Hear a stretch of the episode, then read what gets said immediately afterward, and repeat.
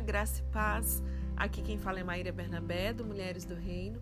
Vamos dar início a essa jornada incrível desse livro que trata de um tema que eu sou suspeita para falar. Eu amo muito, muito, muito.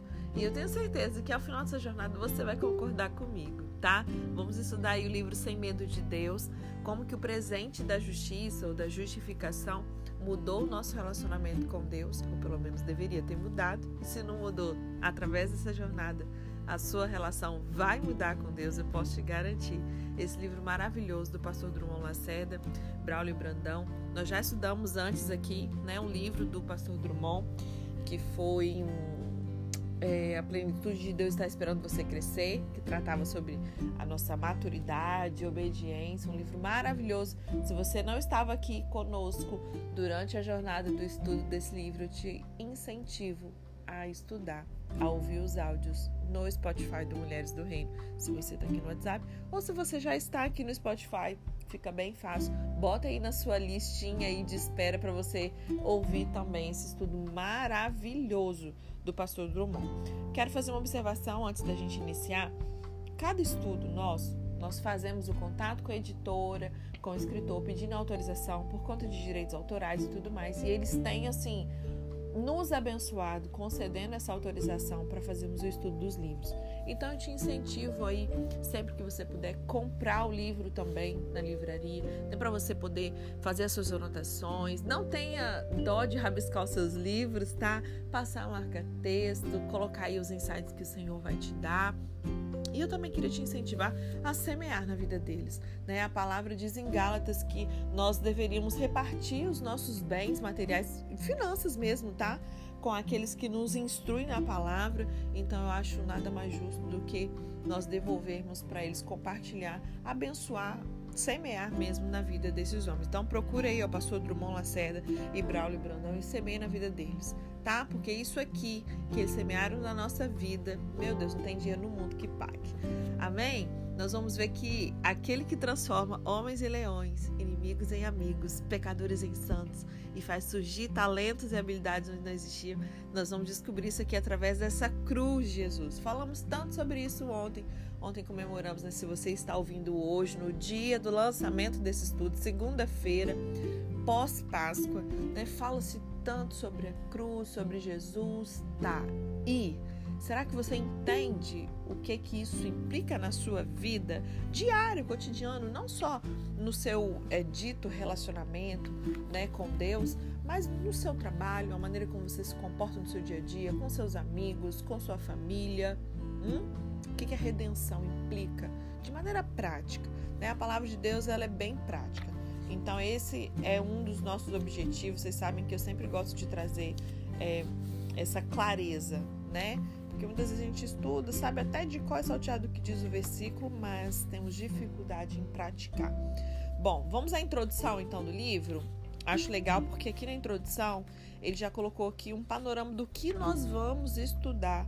Então, se você nunca fez seminário, se você nunca estudou sobre esse assunto, se você não é meu aluno ou aluna, é, se você ainda não está no Talmidim, alô Talmidins que estão aqui, meu coração pulsa, gente. Estudamos a carta aos Romanos.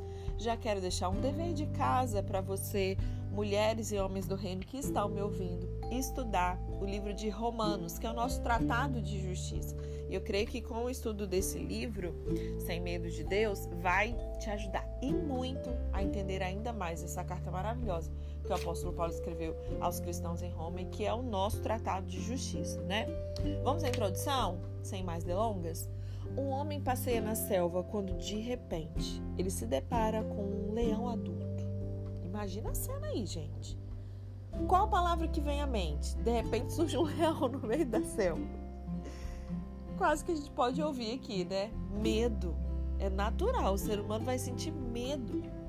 Mesmo o mais corajoso dos homens ia tremer ao se ver desprotegido diante do rei da selva. Eu sou apaixonada por felinos de uma maneira geral, né? Então, assim, eu fico, ah, imagina eu dar de cara com o leão. Mas, obviamente, que pelo instinto, né? Nesse mundo decaído, onde se eu der de cara com ele, ele vai me engolir. Óbvio que o medo surgiria, né? E então majestoso, forte, ágil, capaz de, com um único movimento, nos ferir mortalmente. Afinal de contas, leões não são gatinhos ou cachorros. Não se pode convidá-los para subir no seu colo. Não ainda. Né? Mas se por um milagre, aquele homem, imagina aí, se por um milagre esse homem se coloque você aí. Você está na selva, deu de cara com esse leão. Você morreu de medo. Mas por um milagre, você se torna naquele momento um filhote de leão. Eita, aquilo que trazia medo agora vai te trazer conforto e segurança. Aquele de quem antes você desejava distância, agora te convida para intimidade. É isso mesmo. Muitos homens têm medo do leão de Judá. E com razão, né? Ele é onipotente, majestoso, onipresente. Ele é capaz de fazer a alma perecer no inferno. Qualquer pecador sensato deveria tremer diante do Rei do Universo. Até os demônios creem e tremem. Afinal, o Deus eterno, ele não é um animal de estimação para você convidá-lo a fazer o que você deseja. Tem gente tratando Deus como animal de estimação, né? Mas isso é um assunto à parte. Contudo, um milagre aconteceu para quem recebeu Jesus como seu Senhor e Salvador. Isso cabe para mim e para você. Se você que está me ouvindo ainda não nasceu de novo, mas não estou entendendo nada, caí de paraquedas aqui, eu não sei nada do que você está falando. Você pode agora, nesse momento, se tornar também um filhotinho de leão. Você pode receber Jesus como seu Senhor e seu Salvador. A Bíblia diz que basta nós reconhecermos, confessar, crer que ele veio sim como homem, que ele foi obediente até a morte, ele foi à cruz por conta do meu e do seu pecado. Ele morreu por você, mas ele ressuscitou ao terceiro dia. Ele te substituiu naquela cruz para que você tivesse vida eterna. Basta crer nessa obra completa da redenção da cruz. É somente isso. Né? E isso é somente pela fé. É a única, a única função nossa é ter fé nessa obra maravilhosa. E aí nós somos feitos filhos do leão. Aquilo que nos dava medo agora nos dá prazer. E se você já está na igreja há tanto tempo e ainda assim tem medo, eu oro para que a essa verdade, quando essa luz que está sendo acendida aqui chegar no seu coração, você não mais tenha medo. Amém? Se antes você queria correr para um arbusto ali, hoje você quer entrar com ousadia na sala do trono. Nós, o Talmidim, estamos estudando Hebreus e existe um versículo maravilhoso que está em Hebreus 4, que diz que nós podemos chegar com ousadia, com confiança diante do trono da graça, para achar graça, misericórdia, socorro em momento oportuno, né? E é muito triste a gente ver filhotes de leão ainda com medo ou vergonha do leão. Ver crentes nascidos de novo sem ousadia para poder confessar pecados, mudar de vida e muitas vezes por medo de punição mais culpados pelo pecado do que desejosos de intimidade, se enxergando como presas e não como prole. E essa mentalidade, ela se dá pelo não entendimento de uma das mais importantes doutrinas cristãs, que é a justiça de Deus. Não estou aqui para te dar minha opinião. Nós estamos aqui para poder aprender o que a Bíblia diz. É uma doutrina cristã. Não tem a ver com dogma de uma doutrina específica, de uma denominação, desculpa. Não é de uma denominação, de uma placa X ou Y. É sobre aquilo que Cristo diz, o que a Bíblia, que é a nossa regra, nossa conduta tem que ser através da palavra de Deus. Né? Romanos 1, verso 16 e 17 diz assim: Porque eu não me envergonho do Evangelho porque ele é o poder de Deus para a salvação de todo aquele que crê, primeiro do judeu e também do grego. Porque no evangelho é revelada de fé em fé a justiça de Deus, como está escrito: o justo viverá da fé. Né? Sabemos que a palavra de Deus existem quatro versículos que menciona sobre o justo viver por fé. Né? Você vai aprender que você foi justificado e não tem outra vida para você viver que não seja por fé. Né? Então, embora manifestada ali no Antigo Testamento, a justiça de Deus ela só é plenamente revelada no Evangelho, na pessoa de Cristo. Tá aqui o porquê que muita gente não entende. É um erro que muitas igrejas muitos líderes, muitos pastores cometeram ao longo da vida e da jornada cristã. Se prendem somente ao Antigo Testamento, ficam ali na sombra, porque o Evangelho né? Ele é totalmente revelado em Cristo. Cristo é a expressão exata. O Antigo Testamento ele apontava para algo que seria pleno, claramente revelado. Quem está aqui há mais tempo vai lembrar do exemplo do negativo, né, que existia daquelas fotografias que nós tirávamos com o filme para revelar depois. É exatamente isso. O Antigo Testamento é o negativo. Você até vê ele quando você coloca contra a luz, você até vê uma imagem ali, dá para saber mais ou menos o que é, mas você não tem clareza. Você não sabe qual é a cor exata da roupa daquela pessoa. Mas quando você revelava aquele negativo ali, aquele filme, você tinha a fotografia ali em mãos, de maneira clara, nítida. E é exatamente isso, esse paralelo entre Antigo e Novo Testamento. Nós só conseguimos entender a justiça de Deus é, no Evangelho, na pessoa de Cristo. Não dá para a gente ficar somente com Moisés, com Davi. Eles não tinham a revelação completa. É Cristo que é a nossa referência. Amém? Não que o Antigo Testamento tenha que ser descartado. Amém? Toda a palavra de Deus é a palavra de Deus. Tá bom? Cuidado, tem equilíbrio nisso aí. O que ele fez na cruz por nós nos justificou. Para que nós não necessitássemos mais ter medo de Deus. Não é à toa que o apóstolo Paulo vai tratar desse assunto nessa epístola que eu já mencionei aqui para vocês, uma das mais importantes e completas da Bíblia. A carta aos, aos Romanos tem como assunto central essa doutrina da justificação.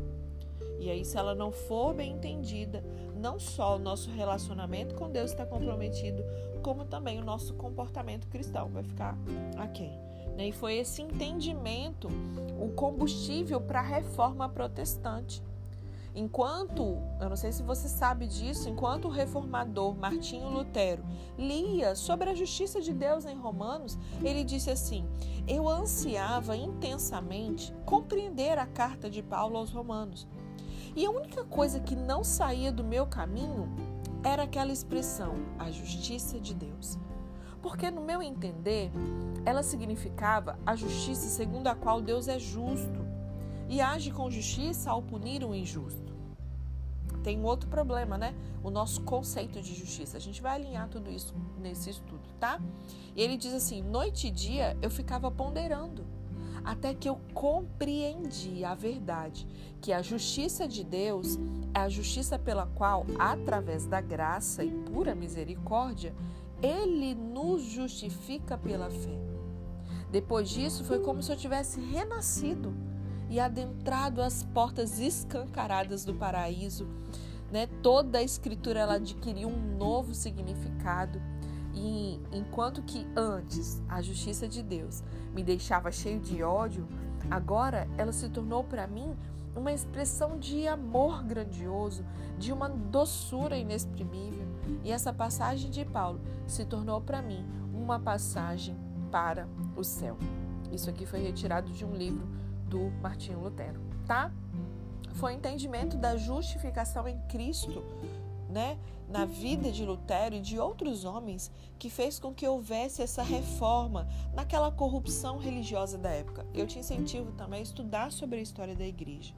Muitas das coisas vão passar a fazer mais sentido, vai ser mais claro para você.